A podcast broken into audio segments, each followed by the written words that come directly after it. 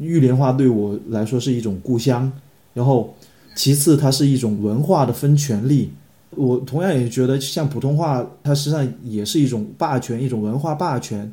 为为什么呢？就是我上小学第一课的时候，这这个感觉实在太强烈了。就是会讲到春夏秋冬，到了冬天是要下雪的，但是玉莲是没有雪的，所以这些课本就是在用跟我们生活完全不相关的的东西，用所谓中原的文化来规训我们，就说我们要做文明人，在这个学校你只能说普通话，然后我当时就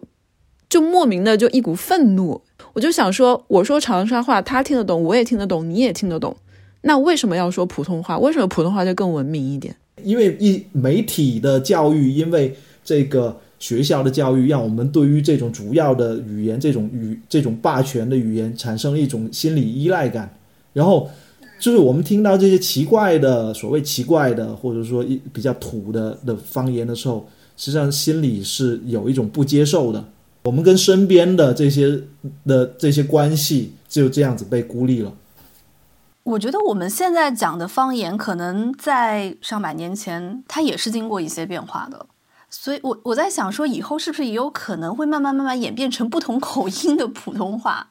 就可能变成未来新的方言。对对对，因为你其实从现在现有的情况来看，很多方言的消亡几乎已经是不可避免的了。这是个啥或者什么的，我就会觉得很奇怪。我就想说，你又是广东人，你干嘛跟我说这种词？但是我对这个东西我是有点小坚持的，像像你刚刚说的一样，我觉得啥是就是北方方言。我在打字的时候，我会有意的用就是上海话的“啥么子”跟“啥”，你知道吗？就是身份上做一个区隔吧，就是从这个“啥”字告诉大家我是个南方人。侬做啥？侬脑子瓦特了。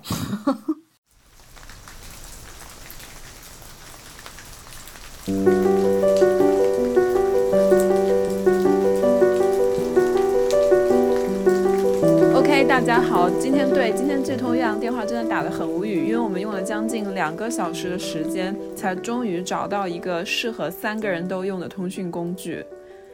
我们现在在用 Zoom，对，就是最终用的 Zoom，然后效果怎么样，到时候再说吧。那今天之所以如此困难，是因为我们的呃请到的嘉宾，他现在人呢也既不在德国，也不在上海，而是在武汉，所以我们现在是三城连线。那现在就隆重的介绍我们的嘉宾子杰。子杰作为一个画家跟艺术家，可以说是我所认识的，呃，在生活中对方言文化跟方言推广最积极、最有热情的一个青年了。哎，大家好，那个我是子杰。然后我是一个漫画家和艺术家，然后关于方言的这一块儿的话，啊，我之前做了一些工作，嗯，有这些事情就是想做出来。对，子杰能不能跟我们介绍一下，呃，你是哪里人？然后你为什么会对你的方言会感觉比一般人有更多的热情呢？我是那个广西玉林人。嗯哼。其实我我总是会跟别人说起，就是我小一点的时候，就是在面对一些事情面前，其实是有一点手足无措。就比如说啊，一篇作文，如果你需要去写出比较有意思的的事情，然后在在我的认识里面，应该是跟我们自己的生活是紧密相关的。也就是说，生活是什么样，然后就可以写出来什么样子的东西。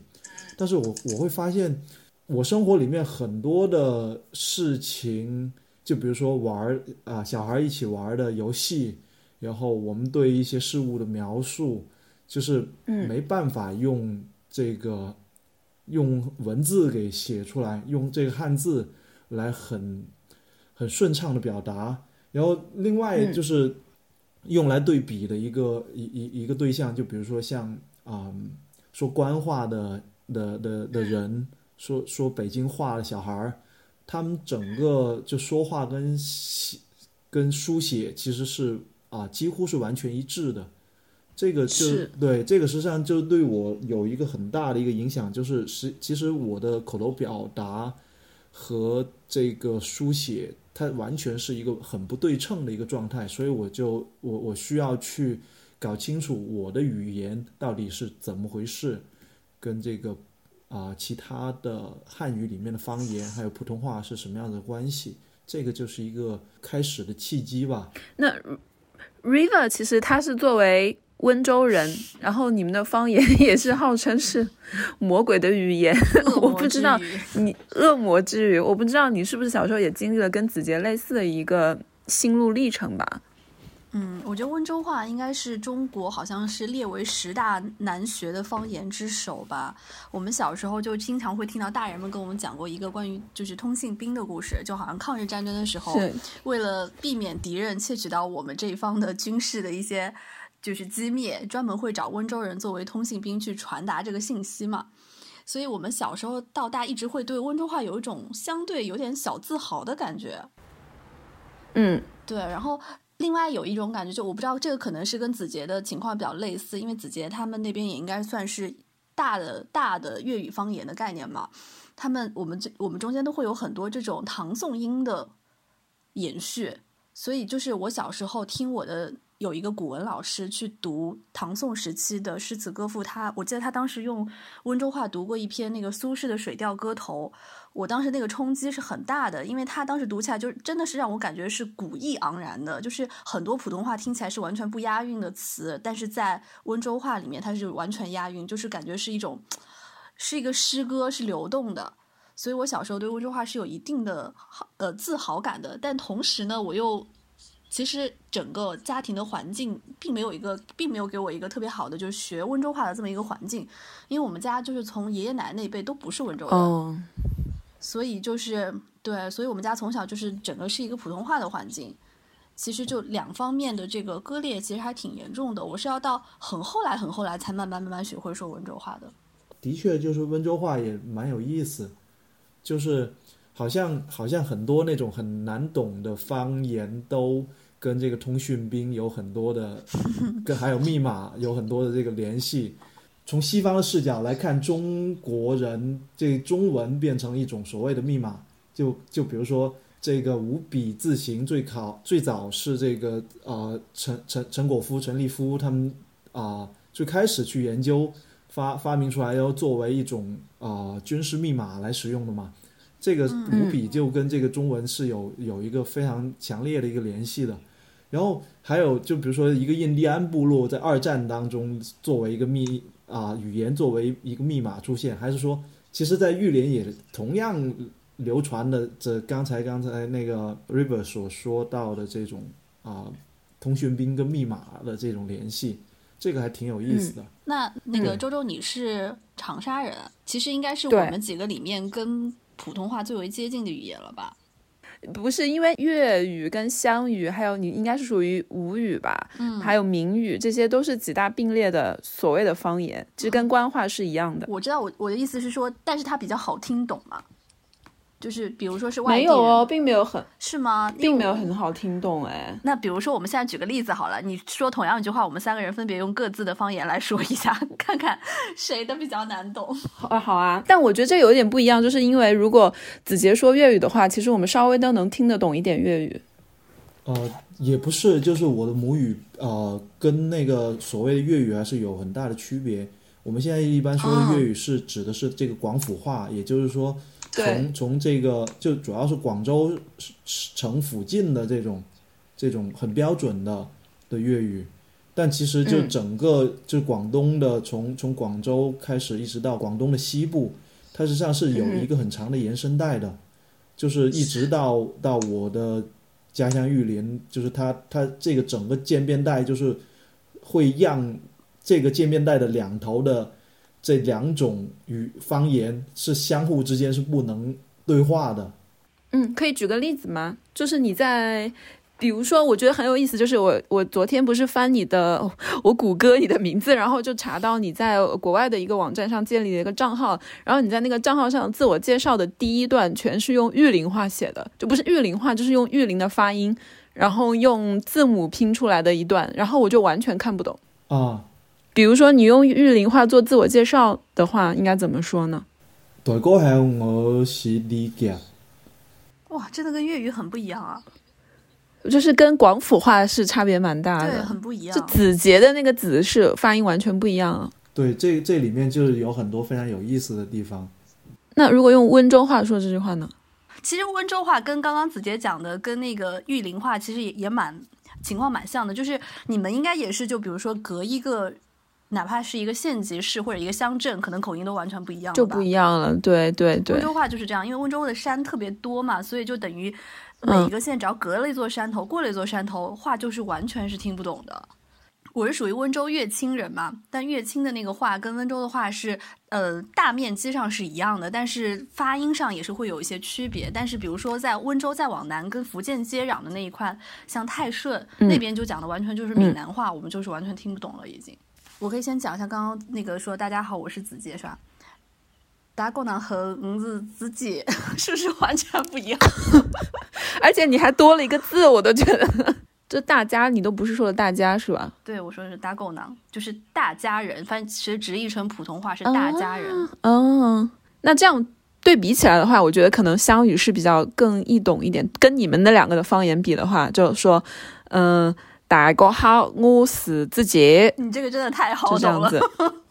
这个好懂，这个这样确实好懂，但是就是我觉得是就是在我们之间的话，我这个是比较好懂的。嗯但是你如果在全国范围来看，你要一个东北人听，就可能是真的听不懂。嗯就我觉得我们可能在大学里面都有这相似的经历，就是你跟爸爸妈妈就打电话的时候，如果你有个室友是北方人，就是会完全一脸懵逼的看着你。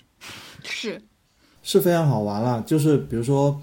啊、我之前去那个福建土楼，我是从上海坐火车，然后一路往南，然后就会啊、沿着穿过这个像杭州、诸暨，然后到温州这个方向，然后可以看到整个这个地理状况变化就是还挺大的，就本来是平原，慢慢慢慢的。就会变得山越来越多，特别是到了温州附近，就很多山岭，然后突然就变成了一大片那个像屏障一样的，就拦在前面。也就是说，过了那个屏障之后，就是屏障的一边是温州，过了屏障之之后，那边就是已经是福建了。所以说在，在这种地理空间的的区隔下面，就是这种语言，就是像顺着这些。表面的这种沟壑、这种山川分不出来，对，对对，而不是一种很人为的行政的划分。语言好像更加是随着地理和历史的关系来展开的。那谈到小时候，就是说方言跟普通话，那最开始我不知道你们是不是也有这种感觉，就是觉得说会说普通话其实是一种技能。我没有哎，我觉得好像就普通话在小时候感觉是普通话，就给我感觉就是像是更更加是被教化过的一种受过教育的感觉，但方言就是野生野长的，但我没有说哪个会比哪个更高，也不会觉得哪个是一个技能。我觉得这个技能是要看跟谁来对比吧。像比我们年纪要大的人面前，的确，我们这一代的这个普通话是要比他们要好得多的。对于他们来说，我的普通话肯定是一个技能，对，是一个可以，嗯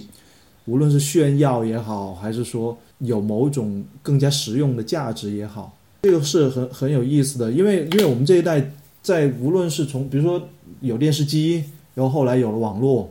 就这各种嗯各样的这种啊、刚才 River 所说到的这种可以被教化的方式会变得越来越多了。所以说，呃，我们普通话肯定要比之前的人要好一些。但是像方言的这种，就比如说像玉林话，在我面对不同的对象的时候，其实又变成了另外一种同样有技能性质的的东西。对，像我的话，其实我是生活在类似于城中村的这样子的地方，所谓的比较草根的地方。然后嗯就比如说我在那些家里是机关大院里面，或者说单位里面生活的小孩来说的话，我反而是有一种所谓的优越感的。当然，这种优越感并不是一下子形成，是慢慢慢慢的去意识到，然后也在一种自己告诉自己自自我宣誓的这么一种，呃，你会觉得说，我就不是那种机关大院长大的，从小说普通话的小孩儿，这样是你的一个可以说是身份认同。对，就就是啊、通过就是产生某种区隔来塑造自己。我可以，我可以理解，这也是为什么我就是特别感兴趣说，想说我在一个被强的网站上发现了你的档案，然后发现你的自我介绍第一段是完全用字母拼写的，你的玉林话的自我介绍，我就觉得很神奇。然后接着我看到你在豆瓣的那个玉林话叫呃玉研习玉林话。呃，拉丁语表达小组还是什么？这这个组里面就发了好多帖子，然后大量大量的你发的帖子都是用玉林话在表达。对我，我当时还是很很比较困惑。然后，因为因为玉林那个地方其实很小，就是能够跟我一起能够交流来来讨论这方面的东西的人其实不多。我我肯定就是希望能够呃有更多的交流嘛。所以实际上。呃我我就会发现，其实这个我我我我我刚才不是说就是想想要把这个这个玉林话能够用文字能够写出来，然后就做了这个拼音方案之后，就是我发现这个拼音方案其实不算那么的有用，它的实用价值不是那么的高，但是嗯。呃，但是我我我觉得肯定得去寻找一条更合适的一条路，那么这条路是什么呢？就是它应该是跟民俗学，还有跟人类学吧，还有这个文学这一部分是能够紧密连连接在一起的，对。然后所所以我我我就会尝试着去用这种啊、这种拼音方案去来记录，就是关于就是比如说一些啊、词汇的的叫法啊、嗯。还有那个一些童谣，还有一些故事，对，就就这一部分，我我觉得可能会有就是所谓实用价值之外的一些东西能够做，一个是保留，另外一个能够激发啊、新的可能。那么我是觉得玉莲花对我来说是一种故乡，然后其次它是一种文化的分权利。我同样也觉得，像普通话，它实际上也是一种霸权，一种文化霸权。为为什么呢？嗯就是我我刚才说到的，一个是写写作的时候没办法，就是玉莲话没办法写出来；另外一个是我我上小学第一课的时候，这这个感觉实在太强烈了。就是第一课是讲开学了，我们进进了校门，然后跟老师啊、打招呼问好，然后第二课嗯就是会讲到春夏秋冬，到了冬天是要下雪的，但是玉莲是没有雪的，所以这些课本就是在用跟我们生活完全不相关的的东西，用所谓中原的文化来规训我们。我觉得这是一种文化殖民。你说到这个文化霸权，可能听起来这个字眼很吓人，但是我第一次有这样的感受，其实是在我小学的时候，就可能还不到十岁、九十岁的时候，我在家里，我父母都是长沙人，所以我是永远都说长沙话。然后在学校里面，其实私底下跟同学在小学的时候说的也是长沙话，但直到有一次我们去到另外一个学校，就是所谓的那种比较高级一点的，可能重点小学之类的吧，参加一个什么活动，然后我跟我的同学就在说长沙话，然后就被那个学校的老师批评了，就说我们要做文明人，在这个学校你只能说普通话，然后我当时就就莫名的就一股愤怒，就我现在想起来，可能就是跟你说的这个。文化霸权，我觉得是有点关系。我就想说，我说长沙话，他听得懂，我也听得懂，你也听得懂，那为什么要说普通话？为什么普通话就更文明一点？这这这就是我们这一代人正在发生的事情，就是八零后正在发生的事情。然后九零后跟零零后现在就是愈演愈烈。然后我我我想提出来就是就是说，其实这种霸权它是让就是让我们实际上是被孤立的。我我举一个例子，就是说，啊、像我父母的那一代，他们平时是说玉莲话，但是他跟别人在交流的时候，比如说跟玉莲附近的地方的人交流的时候，其实他们之间虽然是在说有点不太一样的粤语，或者是说，但是他们之间是可以交流的。但是到了我们，我们真正交流的时候，只能用普通话。对方如果一说某一种就是他的家乡话的时候，我们一方面是会觉得很土，另外一方面就是真的是听不懂，因为他们说的或者说我们说的这种语言已经偏离了那种主要语言，因为一媒体的教育，因为这个学校的教育，让我们对于这种主要的语言、这种语、这种霸权的语言产生了一种心理依赖感，然后。就是我们听到这些奇怪的所谓奇怪的，或者说一比较土的的方言的时候，实际上心里是有一种不接受的。我们跟身边的这些的这些关系就这样子被孤立了。但这种孤立跟媒体有关系，跟学校教育也有关系，但是它是不是跟这个方言的本身的性质也有关系？它既然是方言，就决定了说，它就只限于在这个特定的区域才能讲的方的语言。那你可能出了这个县，出了这个市，它确实就无法沟通了。所以你说这个孤岛的困境，我我可能觉得这是不是方言本身天然的一个困境？我觉得是这个是一个完美的一个模型，但是这个模型过于完美了。就像我刚才说的，就是像我的长辈，其实他们跟隔壁的。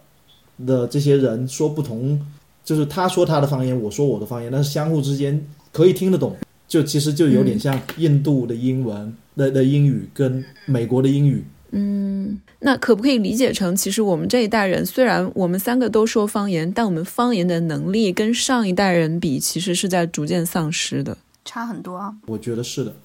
对我有时候说到一个，可能我跟我爸妈说方言，说长沙话，说着说着我会。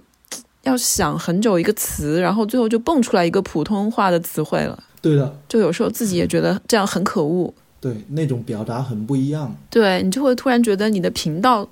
转换了。那你们讲方言跟讲普通话的时候，你们会觉得自己的性格或者思维方式会发生变化吗？我我是会的，我是绝对，我感觉都是一种不能说不同的人格，但至少表现出了不同的性格。是的，是的，就是我在说方言的时候，我感觉自己就像一个跟我们方言的调性有关系，就觉得自己变成了一个有点油滑市侩，但是又很聪明的人。就是我们的方言，就是有一种吊儿郎当的感觉，就是那一面那一面的性格就会被激发出来。对的，我不知道玉林话会讲出来，你觉得是一种什么样的性格或者是色彩？它也是会带有一点土，有一点痞，然后同时又有点古灵精怪。其实像像像玉林话，还有广州话，还有还有这个普通话，其实整个的这个发音部位都很不一样。比如说普普通话对于我来说，就是其实相对来说是比较的尖锐，感觉其实我说说普通话，其实说的会很不好听。但是如果说玉林话或者是粤语的话，我觉得相对来说会比较低沉一点。嗯嗯，River 你呢？因为我知道你在家里其实跟你父母有时候一半一半时间是普通话跟温州话这样的。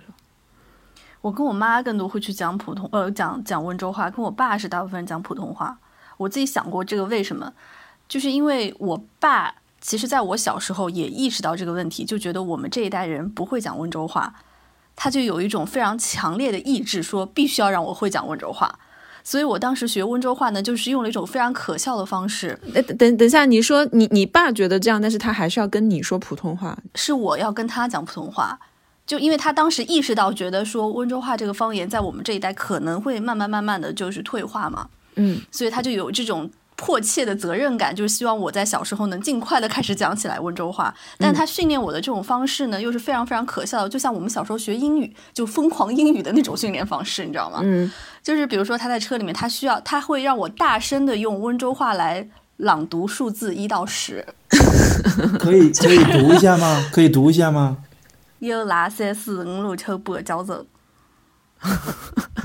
就是，但是你要想想看，我现在跟你讲是很正常的语气讲，但是我小时候讲的时候呢，我小时候就脸皮非常薄，但他又让我非常大声的在一些公共场合说说一到十，就是，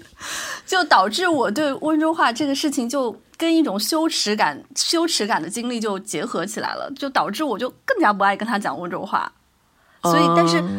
但是我慢慢慢慢的，其实跟我妈是可以很自然的讲温州话的。我后来反思了一下，是因为我高中的时候去上海读书，然后我们寝室里面其他人都是不是温州人嘛，然后我跟我妈需要讲到一些生活或者学习上的事情，不想让我的室友听懂，那我就会跟他转换成温州话去学。但突然变成了通讯兵了。对对对对对，这种方式反而就会让我觉得我跟我妈讲温州话是很自然的，但是每次要跟我爸讲的温州话的时候，我心理上必须要过掉那个羞耻的一关，就很奇怪。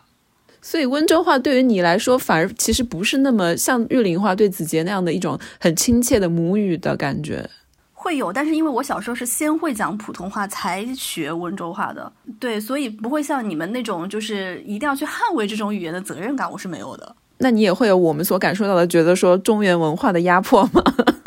没有。子杰讲到那个下雪的那个东西的时候，我还心里哎噔。听了，因为这个我这个事情我是确实从来没有想过的。就我们那儿其实也不下雪，但是我在课本上学到冬天下雪的时候，我是没有那个感觉的，我是没有会觉得说这是一种文化霸权。现在想起来是会有一点，但小时候是意识不到这件事情的。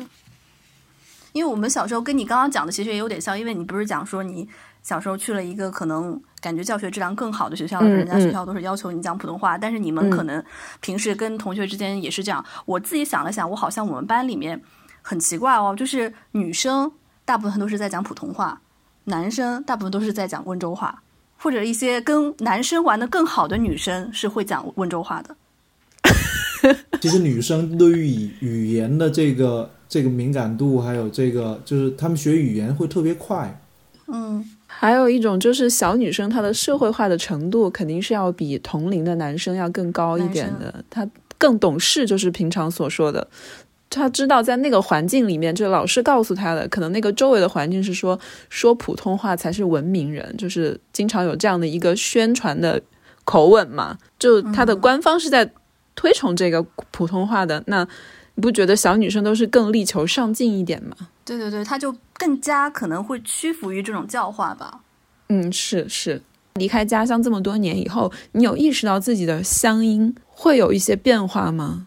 呃，我觉得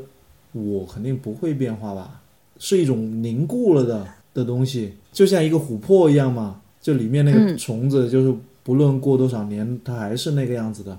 很多例子，就比如说，啊，一个人出国了之后，他比如说是九十年代出国的，那他整个口音其实还是保留着当时的一些习惯跟跟表达方式。然后回来了之后，会发现哦，周围就讲这种话的人，其实已经产生了很多的变化了。现在的小孩儿就是很多都在说普通话，所以就是说本地方言的时候就发音不准嘛。这个整个流变都是在都是存在的。这里面有意思的点在于，呃，方言里面存在那种文读跟白读。就是在玉林话里面也同样存在，就就比如说有一些词，它文读是一个音，白读是一个音。就白读的话，它可能更加 local 一些；然后文读的话，它就更加接近那种书面语的那个发音。里面给玉林话最大的影响的就是广州话，就就粤语，所以里面有很多的文读是从。原本的文读是从广州话过来的，然后现在慢慢的文读的来源是从普通话过来啊。换一种说法就是说，现在普通话正在污染玉林话，正在污染，就是用到污染的这个词。这样子来说，我只我是想陈述一种事实，就是说这个污染其实是听起来是贬义的，但是实际上它在整个这个变化里面。它就是被这种强势语言、被这种有霸权的这种语言就在影响着，这一点我觉得还挺有意思的。可是我觉得方言跟普通话好像，虽然说可能普通话对方言的影响更大，但是方言对普通话其实也是有影响的，就他们其实是一个相互影响的过程。就比如很多方言的词汇，它通过大众传媒的传播之后，其实是变成了一个公共语言。比如说很多东北方言里面的，类似于什么这这这嘎达。嘚瑟，然后北京话里面的眼力劲儿，或者上海话里面的像我们之前讲的那个嘎三胡，或者之类的这种话吧，我觉得它是其实是慢慢慢慢的被其他各个地方的人都接受，成为了一种大家就打引号的普通话吧，就是其实这是一个相互影响的过程，是是相互影响，但是就是但是不对等啊。对我也是觉得，就是你如果是以宽泛的南方方言跟北方方言来划分的话，你看看现在说普通话的人里面有多少人可以听得懂东北方言，有多少人能听得懂南方方言里面的一些词汇？就是我的意思就是说，对北方方言的那些一些词汇的引用，我觉得是远远吸收，远远是多于对南方方言的。所以，就有时候我听到，就比如说我们几个都是南方人，但是有时候突然有人在，嗯，比如说打字的时候，会突然出现说，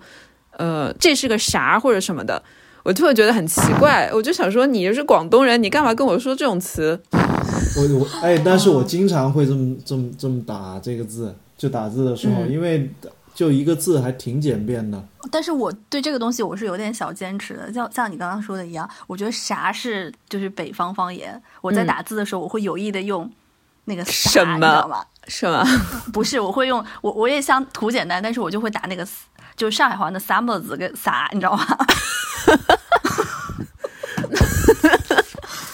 为什么呢？感觉对这个文字会更亲切一点，就是身份上做一个区隔吧。就是从这个“啥”字告诉大家，我是个南方人。侬做啥？侬脑子瓦塌了。像我们三个的方言，是不是都属于弱势方言？是。我觉得可能是跟经济发展程度也有关系吧。嗯，粤语在大范围来说的话，是一个非常强势的方言，非常强势的方言。对，但玉林话好像在粤语里面可能也不是太太强势。对它不不强势，它是一个非常小的一个一个次方言，但是它就是还挺有名的，因为在古代汉语的那个书里面，你可以看看得到广州话只有十个音调，但是玉林话有十二个。你们有十二个呀？天呐，我的方言才只有七个。而且我觉得粤语是有自己专门的拼音的，但是温州话好像是没有没有这个自己专门的拼音的。拼音，如果你硬要拼的话，其实都可以拼得出。有一个，我觉得粤语就是表现特别强势，就是它有自己的文字，even 都对它有自己的文字。就我们小时候看看粤语电影的上面，不是都有香港电影都是有英语跟粤语文字两种。对对对对对对，就是从语言学上的定义来说，一种语言它到底是被称作方言还是被称作语言，很重要的一点是它有没有一个可以嗯。传递下来的文字，书写的文字，对，在这一点上，就是我们的方言都没有，所以就被称作方言。呃，其实有一句话是特别著名的一句话，就是什么是语言，然后就是这个语言是跟方言啊这些来区隔开的，就是有飞机大炮的，就是语言。对，实际上它还是跟这个政治还有经济军事这些有非常强烈的关系的。我其实在这个语言的这一方面，会慢慢的意识到，就是需要去反对一个权威，然后觉得应该会有，就各种各样就是嘈杂的声音。你们有没有发现，我们虽然刚刚说就是这个呃方言的能力，它可能在一代一代的丧失或者减弱，但是好像方言现在就是在媒体。个别媒体吧，或者是有一些领域又出现了一些小范围的热潮。嗯，我觉得比较明显的就是一些，比如说像盖出来的那种方言说唱，包括一些呃电影啊或者什么喜，尤其喜剧里面吧，经常会使用到方言。我觉得好像方言是它在语言之外的信息量是远远的大于普通话的，所以它在这种艺术表现上是会有那种突破文本的。潜藏的含义的，就比如说我们刚刚我们刚刚聊的，就是方言它是有地方文化的精气神在的。就比如说我我自己感觉哦，就是比如说你说长沙话的话，我就觉得是比较匪气的，嗯，就就像你说的是有点吊儿郎当市井，然后有点有点那种感觉。但是粤语在我心目中就可能是，哎，就应该是粤语在我心目中是比较像那种古惑仔那种感觉。因为小时候看那种电影，可能就是这种影响，就是或者或者是有点相对市井的，嗯，然后四川话就可能特别泼辣，然后上海话呢就比较比较舒软，然后北京又是那种比较局气的感觉，所以它其实是有很多突破了语言本身的信息量在的，嗯，所以我觉得这个也可能是这几年来越来越多的在艺术表现形式上更多的去使用方言的一部分原因吧，嗯。是蛮有意思的，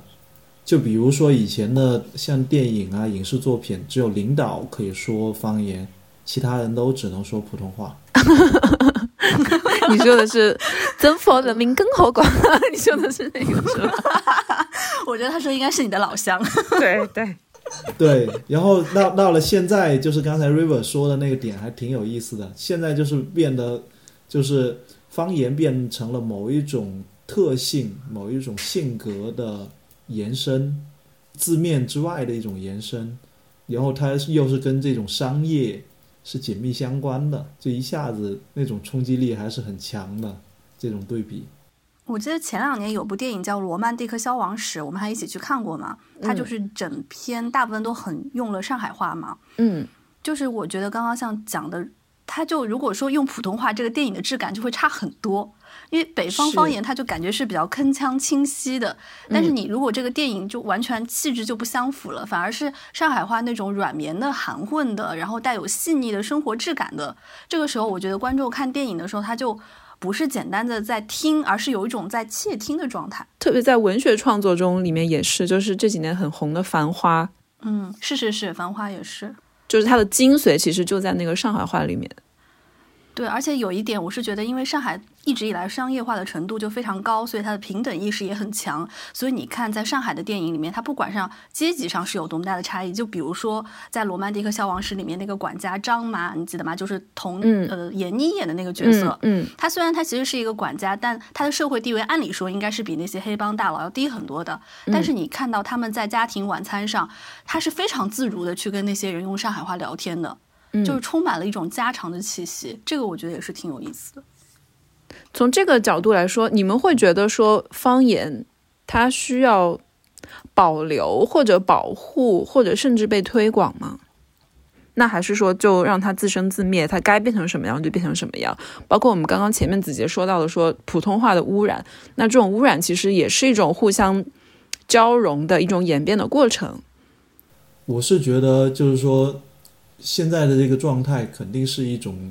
继承的事实，然后呢，是不是所有的事情都不能做，还是说所有的事情都要做？在在这里面，我觉得现在我们在讨论这个事情本身就是在做一些事吧。然后呢，我是觉得这整个事情里面最重要的一点不在于就是是不是先要回答啊，要做。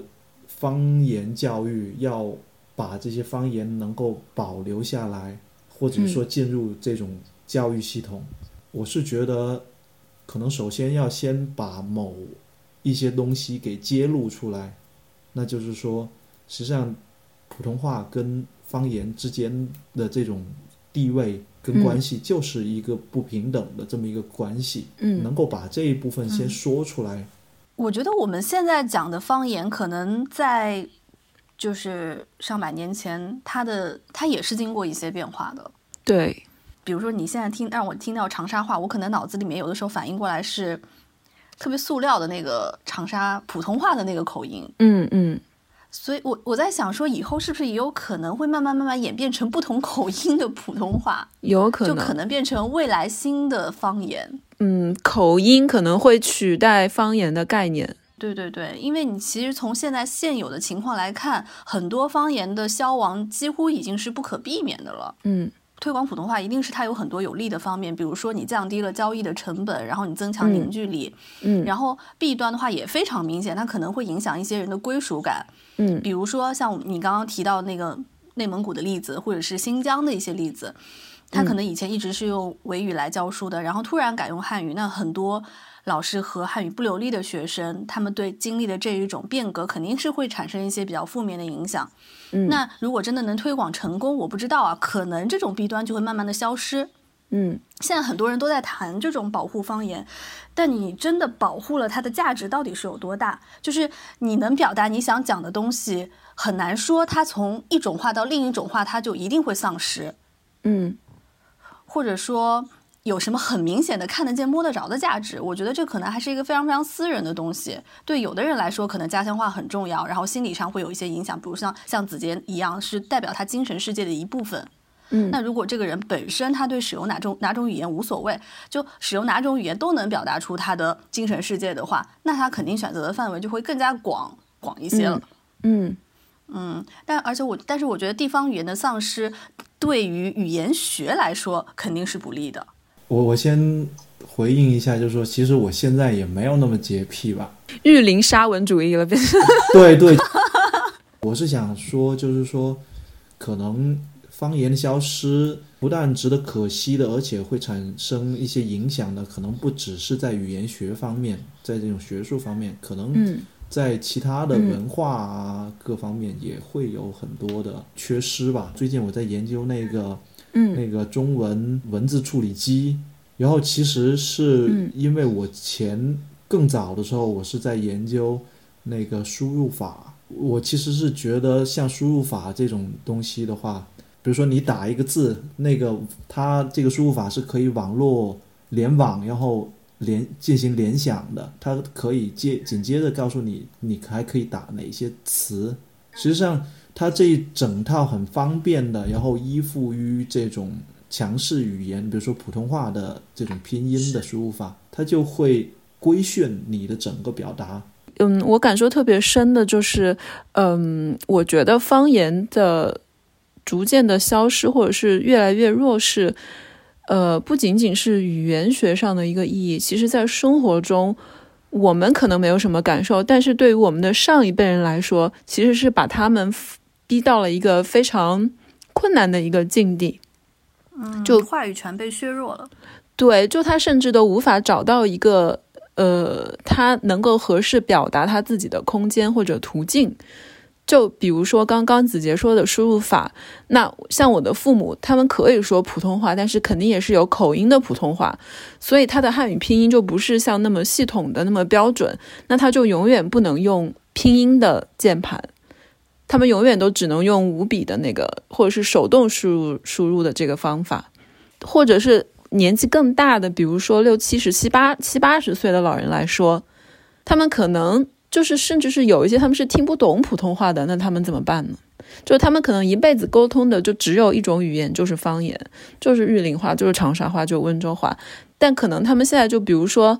我要坐个地铁，就是大家现在其实，在长沙，大家有在讨论说，我们的地铁就只有嗯普通话的这个播报，就有没有可能可以出现，就像在比如说像在香港一样，广州市也是这样，就是它对每一站它都有一个。就是普通话、粤语跟英语三种语言的这样的一个播报，我觉得这个对于那些普通话的使用并不是那么熟练的人来说，其实方言是非常重要、非常必要的。嗯，这个我觉得是有道理的。我自己感觉，后来我想一下，我不是说我跟我妈交流的时候，更多的会使用温州话吗？嗯，后来我觉得也是因为我妈对温州话的掌握程度会远远高于普通话，就是她在使用温州话的时候。真的是活色生香的，经常会使用一些温州特别特别地道的俚语，嗯，歇甚至是一些温州话的一些歇后语，就很妙的一些比喻。嗯，但是你让他转换成普通话的时候，他的他的表达是有问题的，有的时候，就尤其是发微信啊什么的时候，他有的时候会直接拿语音跟我说。嗯嗯，对对，他去打一打一行字的时候，你就会觉得说交流是有障碍的。对对，而且呃，年纪越大，可能表现的越明显吧。就我今天看到一个新闻，还不是在我们南方，是在北方河南郑州，呃，出现一个新闻，就是一个老人家，他跟他的女儿一起逛超市的时候走丢了，然后他女儿就到超市的那个寻人处，就是说能不能广播一下，我找一下我妈妈，但是我妈妈听不懂，可能听不懂普通话，能不能用我们方言河南话广播？然后那个超市的。呃，办事人员就拒绝了，他说：“我们这里只能说普通话。”我操！我觉得这个事情就是活生生的体现了所谓的这样的一个霸权，它是是完全凌驾于你个人的需求之上的，就个体的感受跟生活经验就是是完全不值得一提的。嗯，对于我们的，我觉得比我们更年轻的人来说的话，他们可能需要面对的困难会更大，因为特别现在就是随着城市化的进程，然后人口的流动。比如说，我们设想，呃，River，你的后代在上海，你的下一代在上海长大，那你会让他说学温州话，还是说上海话，还是普通话呢？我觉得就顺其自然吧，就是他学到什么是什么了。对，就这这个其实也是对语言的一种态度嘛。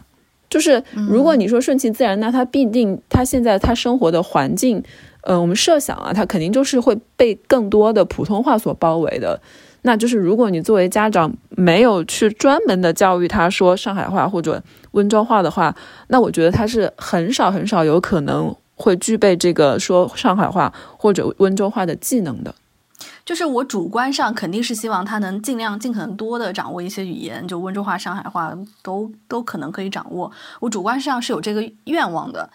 但是我很难给他提供这个现实的环境。一旦我去说要把这个东西当做一个像正统教育一样的说这个语言我要教授给他，那其实他就脱离了这个方言本来的使用意义了，就会像我爸以前教我说温州话一样，就是给我的造成的童年的阴影就很大呀。因为我是昨天看了一个纪录片，关于说在上海的这一批小朋友们，他们如何学习上海话，也确实有这样非常有方言意识的文化传承意识的家长，会把他们的小朋友送到一个这样的类似于文化夏令营之类的这样的一个呃课外辅导班，他们教授的唯一的内容就是教他教小朋友用上海话说故事，嗯，就发现特别特别的艰难，因为他。他只能老师说一句，然后小朋友跟着说一句，他没有办法用字母写下来，就只能靠听跟记。那就是说，他这个方言的这个语音系统是不完整的。其实这里面就是会有很多陷阱跟阻拦，就是需要一重一重的去打破。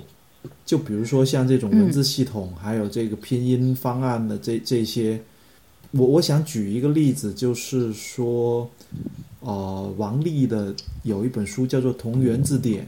为什么会有这样子的一个字典呢？就是说，他会提出来，就是说，所有的这些文字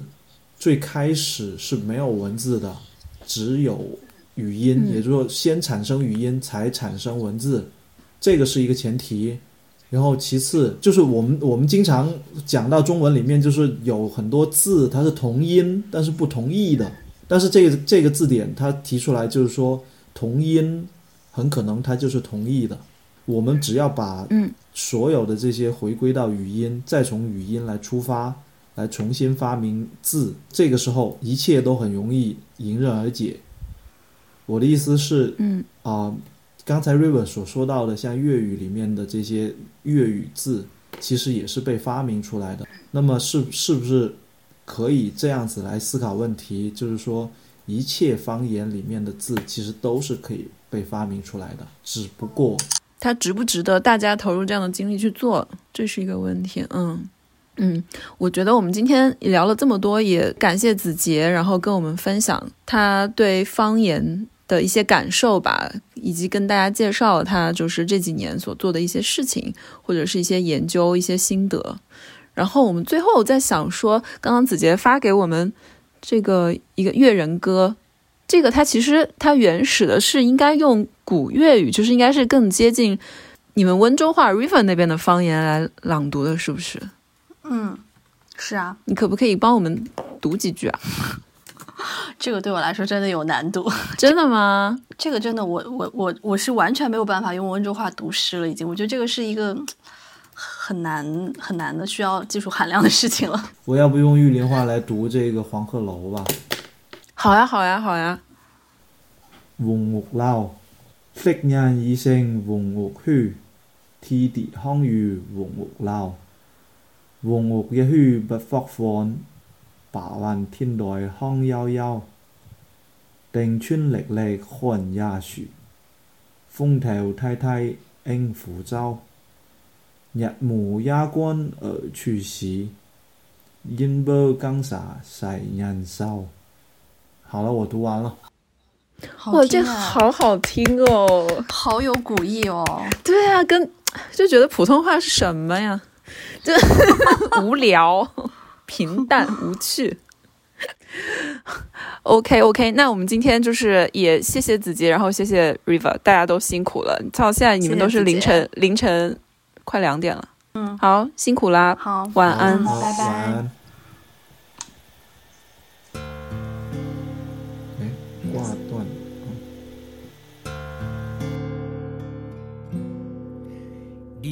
心